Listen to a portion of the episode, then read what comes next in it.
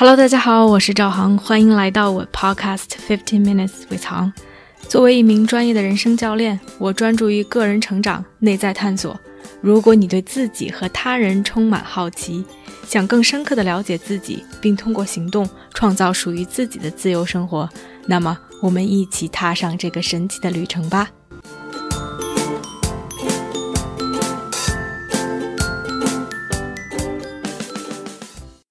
大家好，欢迎来到这期的 Podcast。你就应该辞职，这种人消息你就不要回了。你需要提升你的沟通能力。在我们的生活中，无论是朋友、同事、上司、下属，每天我们都会给出无数的意见，我们也会接受很多的意见。不光如此，在社交媒体上 （social media） 上，整天都有人会告诉你。如果想要达成什么目标，你需要去做什么？对于有一些意见和建议，我们可能会嗤之以鼻；另外一些意见，我们觉得哇很有道理，我确实应该这样。但是 somehow 我们却做不到。似乎现在在这个世界上最不少的就是意见、建议和观点。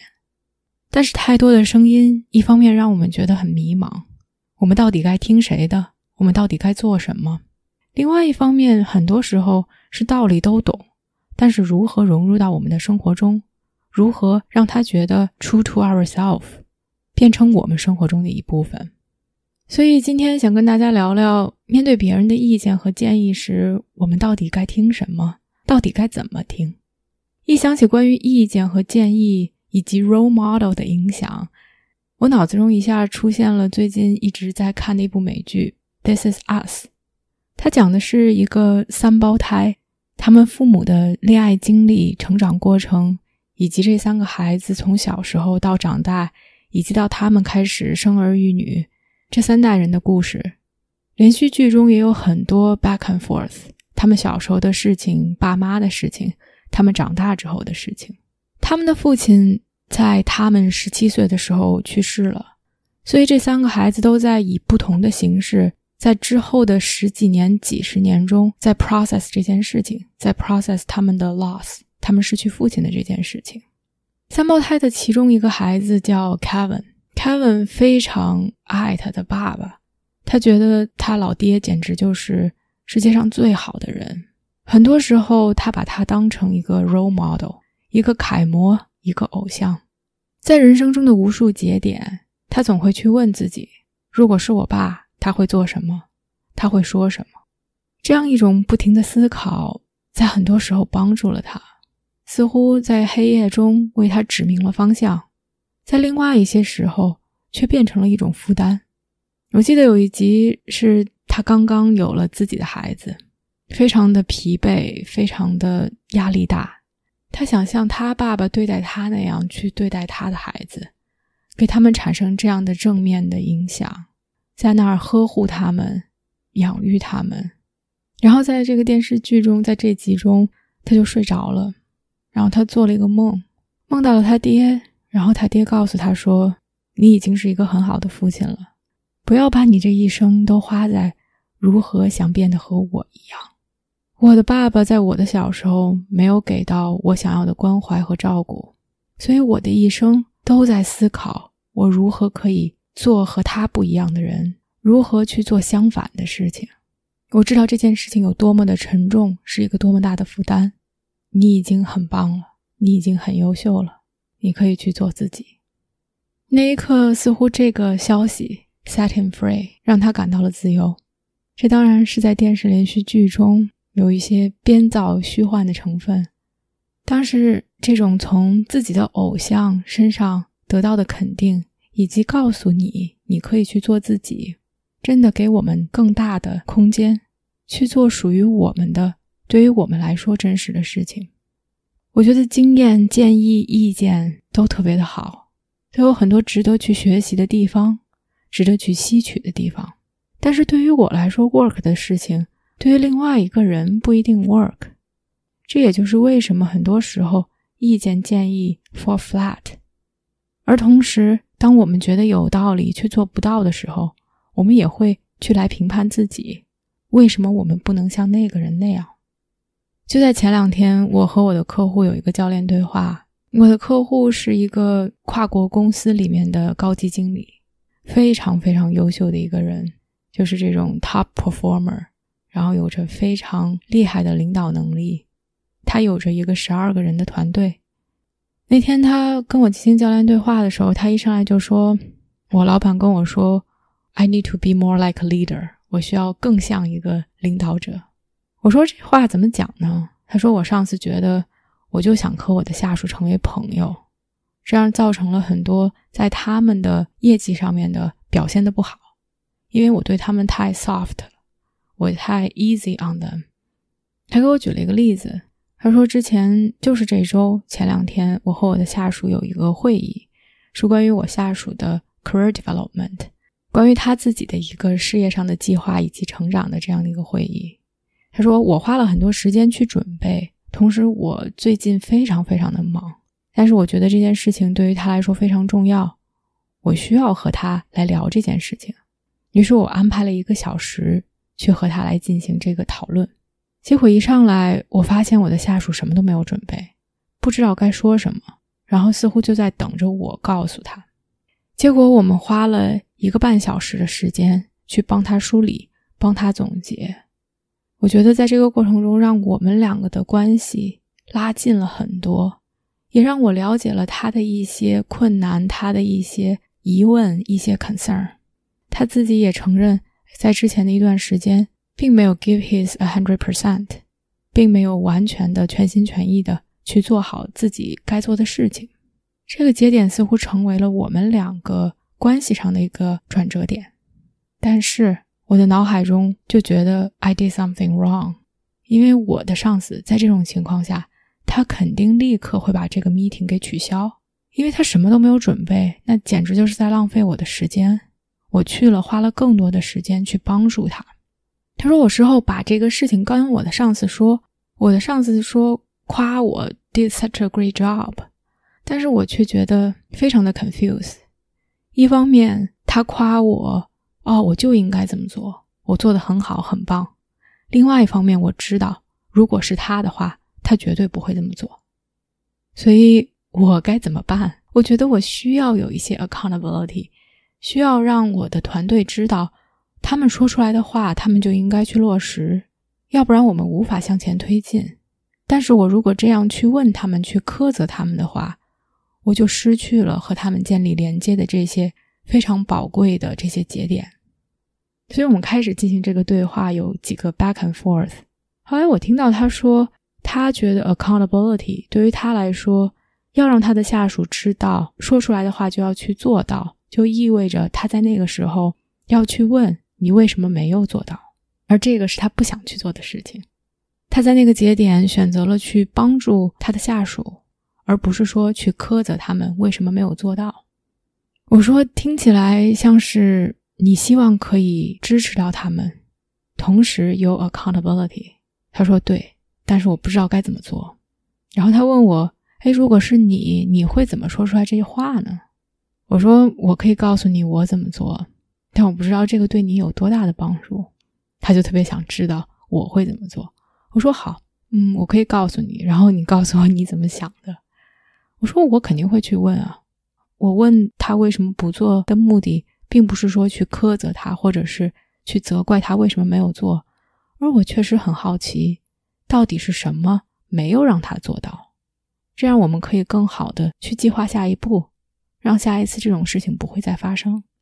他说：“嗯，果然不 work for me。”他说：“哪怕你这么说，我依然觉得有着一个 accusatory，好像我在指责他这样的一个意味。”同时，对于我来说，去问为什么没有做，一点都不 make sense，因为我不关心，我只想 move forward。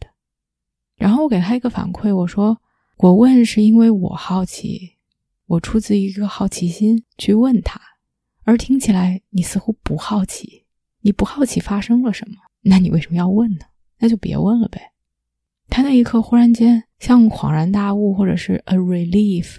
用如释重负的感觉，他说：“天哪，听你这么说，好像给了我一种 permission，这样的一种许可，让我可以不去问发生了什么，我说：“你不需要我给你许可。”他说：“嗯，我知道。”但是在他的脑海中，他总是去想他的上司会去做什么，他觉得那个就是他应该做的事情，但这件事情并不 authentic to her，对于他来说并不是真实的、真诚的，并不属于他。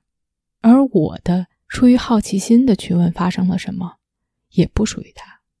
对于他来说，更重要的是我们怎么可以在今后更好的去有 accountability。这种说到做到的 structure 不一定是通过去问发生了什么而实现的。他可以告诉他的团队，我们需要说到做到，然后去问他们，我们可以如何更好的这样做，而不用去纠结于问不问发生了什么。很多时候，我们脑子中有一个固有的印象，关于领导，关于领导力，what he looks like，what she looks like。在这样的情况下，他会说什么，他会做什么。然后我们 hold on to that，我们觉得那就是应该我们去说去做的事情，而没有去考虑 what is true to us。对于我们来说，什么是真心的，什么是真诚的，什么是我们在乎的，没有去考虑在现在这个情况下，在这个团队里，我去问这样的问题是不是合适？我告诉他说到底，你是这个团队的 leader，说到底。你最了解每一个人，你最了解你自己。我觉得你有着非常 strong 的 intuition。对于你来说，对于现在来说，什么是 work 的？所以 hold on to that。There is no one way to implement accountability。想要有这种说到做到的 structure，并没有唯一可以实现它的方式。就像在这个世界上，没有唯一的一种领导。同时，最近关于这个话题，我自己也有一些新的体会。在我上 coach training 的时候，在上教练培训的时候，我们特别会去强调 celebrate our success，去庆祝我们的成功、自己的成绩。我们学到各种各样的工具去做这种 planning，去计划自己的一个 project，并在每一个所谓的 milestone 小的成绩点上 attach 一些 celebration。自己做了一些成绩就要去庆祝，这样可以给我们增加一些 incentive，这样的一种刺激，让我们更有动力去实现自己的长远的目标。这个道理似乎非常的简单明了。我们需要这种动力，我们需要 reward，需要反馈，才让我们可以去坚持。但是对于我来说，这个概念似乎一直都不能去 process，都不能融入到我的生活中。我总觉得去庆祝自己的成功，或者是胜利，或者是一些成绩，非常的假。我周围有很多朋友运用这种方式，让自己完成了很多很长远的目标，很棒的一些事情。但是我觉得我就是做不到。但我也看到了他对我的一些影响，因为我非常的 action driven。我做完一件事情，总会想着 OK，what's next。总是哎，下一个，下一个，下一个。他有的时候会让我忽略自己取得的一些成就，但是去 celebrate，所谓的去庆祝，就是没法 sit well with me。那天就和自己的一个 coach 的朋友在聊这件事情，他跟我说，其实 celebration 去庆祝，并不意味着一定要开 party，出去吃顿饭，或者是说。公开的炫耀自己，吹捧自己。他说：“You can just savor it。你可以真的就是去享受那一刻，去回味那一刻。”哇！忽然间，对于我来说是一个 light bulb moment，就是灯泡在脑袋里面亮的一种感觉。我似乎一直去 attach to 别人的 celebration 的样子，别人怎么去鼓励自己，别人怎么去庆祝他们的成绩。而对于我来说，我朋友的那句话才是非常的 resonate。我可以 just savor it，就是去回味，就是给自己一些空白，去沉浸在那里面。我就是在做我想在做的事情，而我可能需要的就是一点点留白，去让这些经历，去让这些思考 sink in，像我在脑子里面去把这一刻照一张相。让这个东西沉浸在我的记忆中，这样的庆祝对于我来说是更 nourishing，是更让我觉得滋养的，让我更觉得符合我，让我更觉得对于我来说是 rewarding 的。也就是从那之后，我开始不光是在所谓的成绩、成功、成就之后去给自己留白，去想他们，去回味他们。我在每天做完一些事情的时候，都会去留白，让我可以更好的去 think in，让整个的 experience 变得更加的完整，更加的属于我。不知道今天的 podcast 有没有给你到一些新的想法或者是启发？你想如何把别人的有用的意见和建议更好的融入到你自己的生活中呢？欢迎给我留言，我们下期见。